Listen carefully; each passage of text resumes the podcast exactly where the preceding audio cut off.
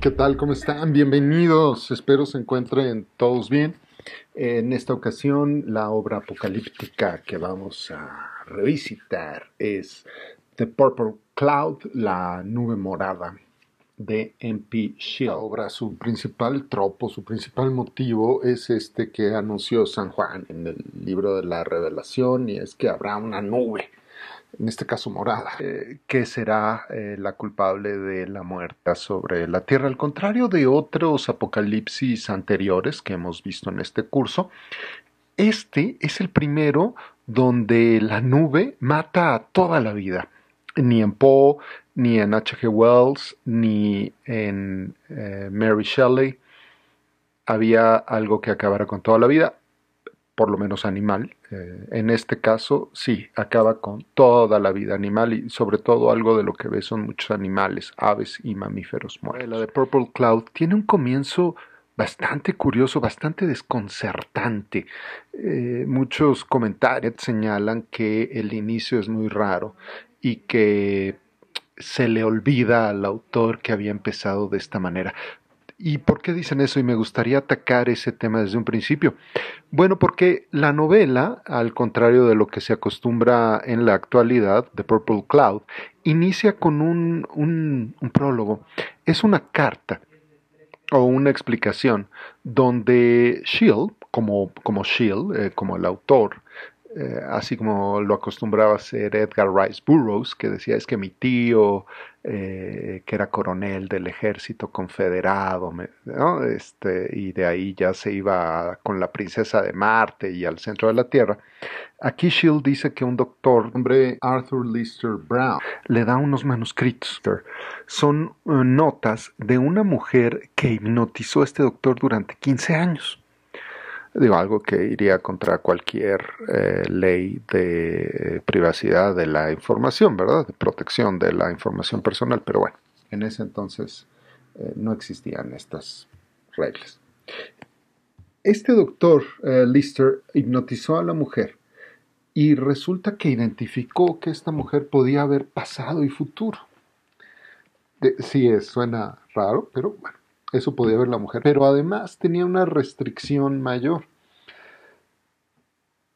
Solo podía leer cuestiones del pasado o del futuro.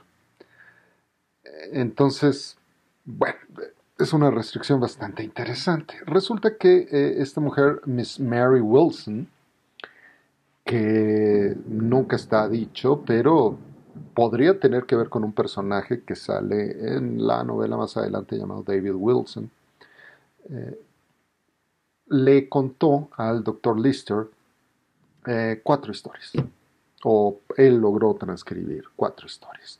La primera eh, la titulará The Last Miracle, la segunda la titulará The Lord of the Sea, la tercera es esta, The Purple Cloud, y la cuarta no la ha logrado transcribir.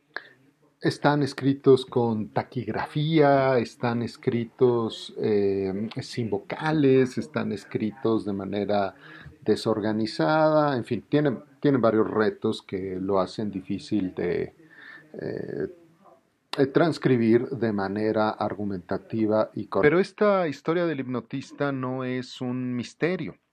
En realidad, eh, The Purple Cloud pertenece a una trilogía, y es que son diferentes perspectivas sobre el futuro de la humanidad. La interpretación eh, literaria que se ha hecho es que la segunda, The Lord of the Sea, que fue publicada días después que la tercera de Purple Cloud, si no hay mucho orden, The Lord of the Sea es una interpretación judeocristiana de la última venida de un nuevo Mesías.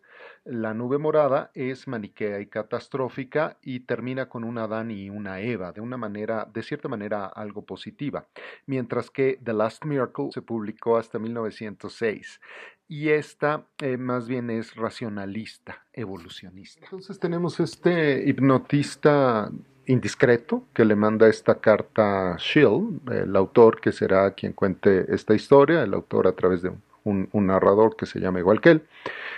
Y eh, bueno, pues también muy indiscreto, Shield que cuenta las intimidades de esta mujer, eh, Miss Mary Wilson. Y, desde aquí vemos ya que eh, Shield no tiene esas ganas de que el eh, personaje, los protagonistas sean simpáticos para con el lector. Situación que reforzará con el personaje principal de La Nube Morada que se llama Adam Jepson, es un joven médico de 25 años que le va bien, tiene dinero, ha publicado un libro en colaboración con otra persona sobre la aplicación de las ciencias en el arte. No, es claro cómo un médico escribió esto, pero bueno, eh, Miss Mary Wilson pudo leer lo que había escrito Adam Jepson en un futuro, en un futuro que no nos da una fecha exacta. Y lo curioso aquí eh, y lo que causa eh, eh, comentarios negativos sobre la obra de Shield es que no vuelve a recuperar a, Miss Mary Wilson ni al Dr. Arthur Lister ni Shield vuelve a decir nada. Deja el manuscrito y ya, pero bueno, pues si él dice enseguida les voy a contar el manuscrito 3, ahí está, pues ahí está, no, no, no dijo, les voy a contar el manuscrito 3 y luego les voy a dar mi opinión, ¿no? Lo lanzó y lo lanzó y se acabó. Yo no le veo ningún problema.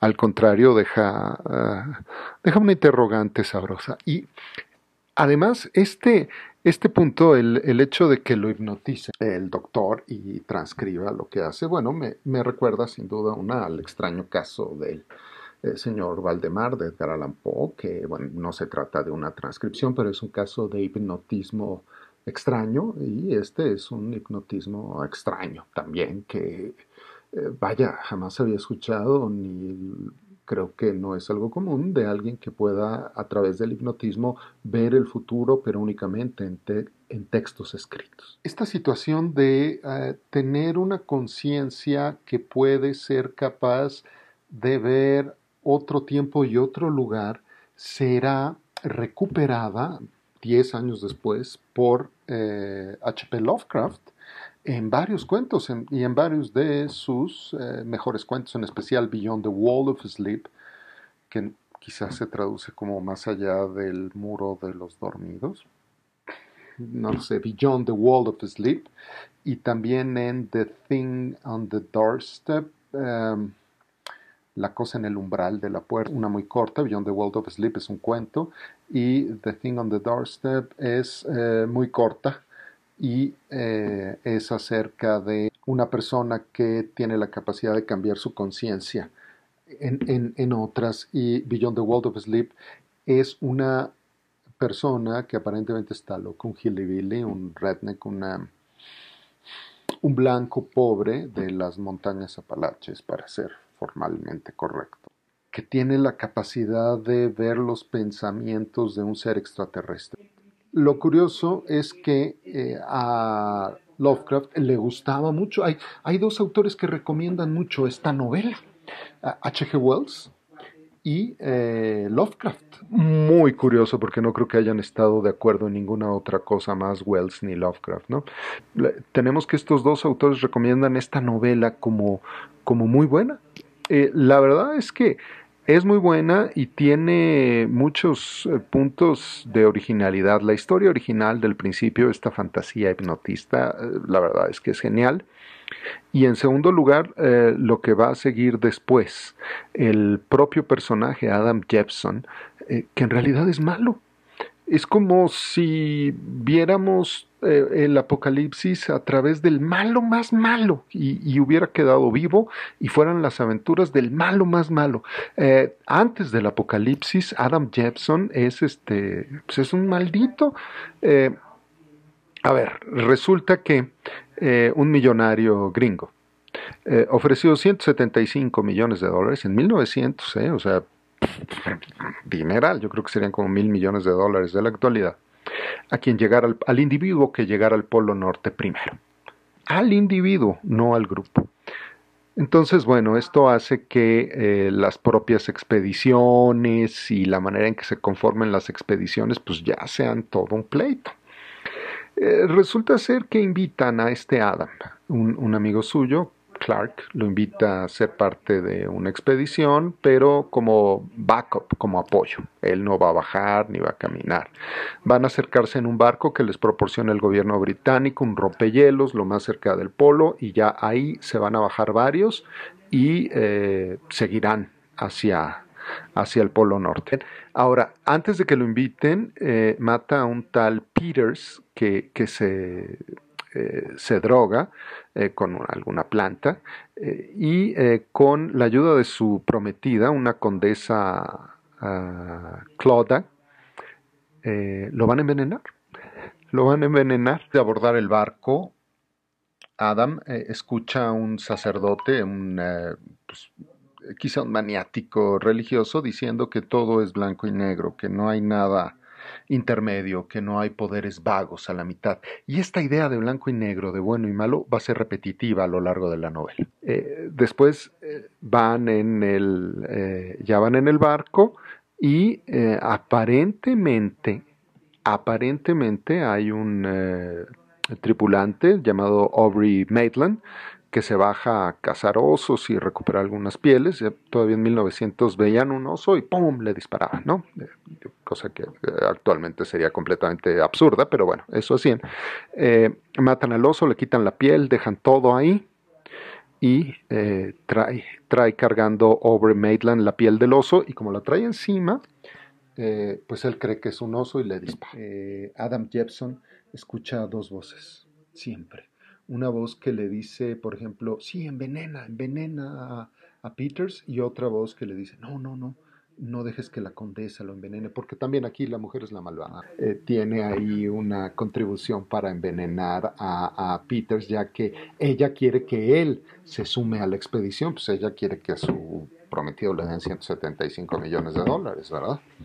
Eh, y también cuando le dispara a Aubrey Maitland, dice que escuchó una voz que le dijo, shoot, shoot, dispara, dispara, pero nunca dice si fue una voz de alguno de sus compañeros o fue una de estas voces internas. Entonces nos va a traer en la incertidumbre permanente a lo largo de la novela eh, finalmente, eh, después de pasar varias noches en eh, el barco, uno de los compañeros, de nombre David Wilson, que les digo que quizá esté emparentado con la Miss Mary Wilson, que es la hipnotizada que relata esta historia, le hace saber que mientras él está dormido, él habla y que le escuchó decir que la condesa fue quien envenenó a Peters antes de zarpar.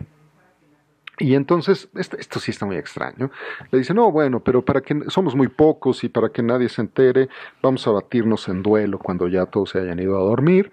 Eh, bajan del barco, caminan en, el, en, estos hielos del Polo Norte hacia el suroeste, hacia el sureste. Eh, ¿Por qué hacia el sureste? No, no lo sé, pero eh, caminan hacia el sureste la no poca distancia de seis millas eh, la verdad no tiene mucha lógica, y ahí eh, se baten a duelo, saca primero el arma eh, David Wilson, dispara, falla, después él saca la suya y lo mata, y, lo entierra, y se regresa. Y obviamente todos sospechan que él lo ha matado, es decir, todo el resto de la tripulación, pero él no lo, él no lo, él nunca comenta nada, ¿no? pues yo no lo he visto. Y después, a pesar de que todos sospechan, esto también está extraño, no me... Eh, eh, está difícil de entender que sospechen que, a ver, mató a Aubrey Maitland, eh, mató, sospechan que mató a David Wilson, y cuando van a ir tres personas rumbo al Polo Norte finalmente, dejan a toda la tripulación, que constaba de 17 personas, él ya había matado dos. o bueno, por lo menos a uno, a Maitland, eh, sabido por todos, y eh, lo eligen Clark y Mew para que los acompañe. Pues no, no, bueno, pues si este está matando a todos los demás, ¿por qué me, eh, por qué elegirlo, no? Y mientras va en el camino, resulta que Mew empieza como a desconfiar de él, él le pregunta qué pasa, y Mew le dice que él mató a Wilson. Adam Jepson le dice a Clark, que es el líder, pues es que aquí dice que yo maté a Wilson y Clark le contesta, pues solo tu conciencia lo sabrá. Entonces, bueno, si saben que mató a, Wilson, que mató a Maitland, pues ¿para qué te lo llevas? Este, estás viendo y no ves, ¿no?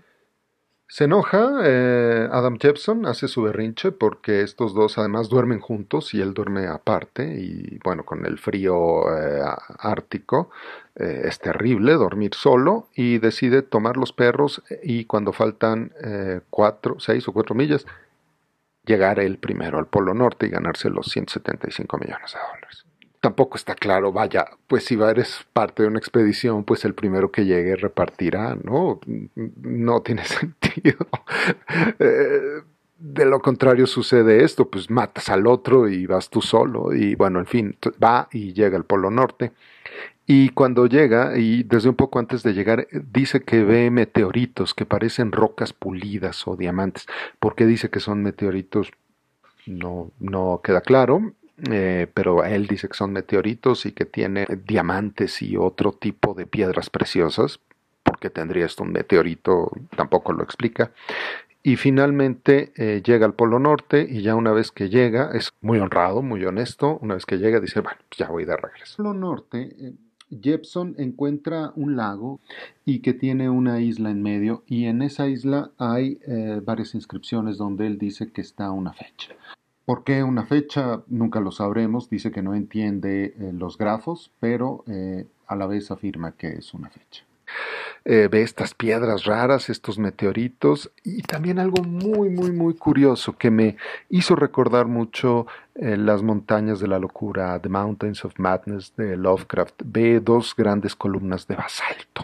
Y es claro, por la manera en que lo cuenta, y la manera en que narra eh, su soledad y su desesperación. Pienso que este pasaje de Adam Jepson será el que inspire de manera clara y rotunda a Lovecraft a escribir su eh, novela corta The Mountains of Madness. Había un fluido de una substancia de una criatura viva y en ese momento sus sentidos fallan. Que es esta visión y termina este, esta sección diciendo, eh, pero esta debe ser mi locura. Eh, vuelve a donde había dejado Clark y Mew y encuentra que murieron. Esto también es extraño. Lo que estamos, lo que queda claro aquí es que estamos ante un narrador no confiable, desconfiable, lo que en inglés se llama un uh, unreliable narrator ya aquí no le cree uno nada eh, cuando dice que los abandona y se fue y después los encuentra muertos ahí congelados. La verdad es que eh, uno no puede más que dudar de eh, si él los ha o no matado, ¿no? Y, a quién,